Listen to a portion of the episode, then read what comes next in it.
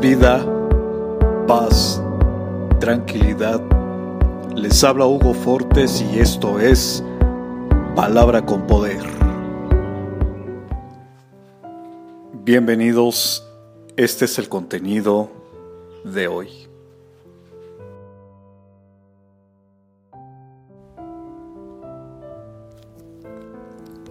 Este es el momento, den gracias a Dios por todo porque todo es lo que Él quiere de ustedes como creyentes en Cristo Jesús. Primera de Tesalonicenses capítulo 5, verso 18.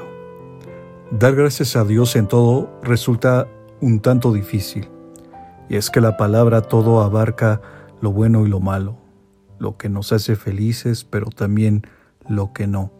Y es que es tan fácil agradecer cuando nos pasa algo bueno cuando todo son buenas noticias y todo es positivo.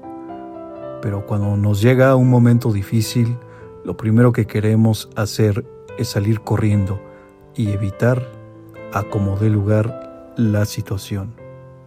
Esto es lo más normal del mundo, pues a nadie le gusta que le pasen cosas malas, ni mucho menos atravesar por momentos de tristeza pero es verdaderamente necesario que a veces experimentemos tanto, tantas cosas buenas como también las malas, porque en la alegría nuestro corazón se goza, pero en la tristeza crece nuestra comunicación con Dios y se fortalece nuestra fe.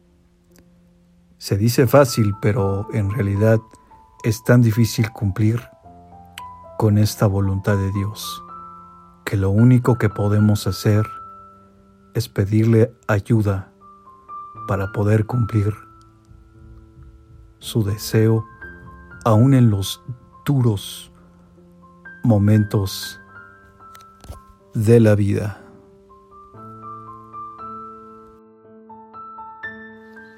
Comparte, será chévere.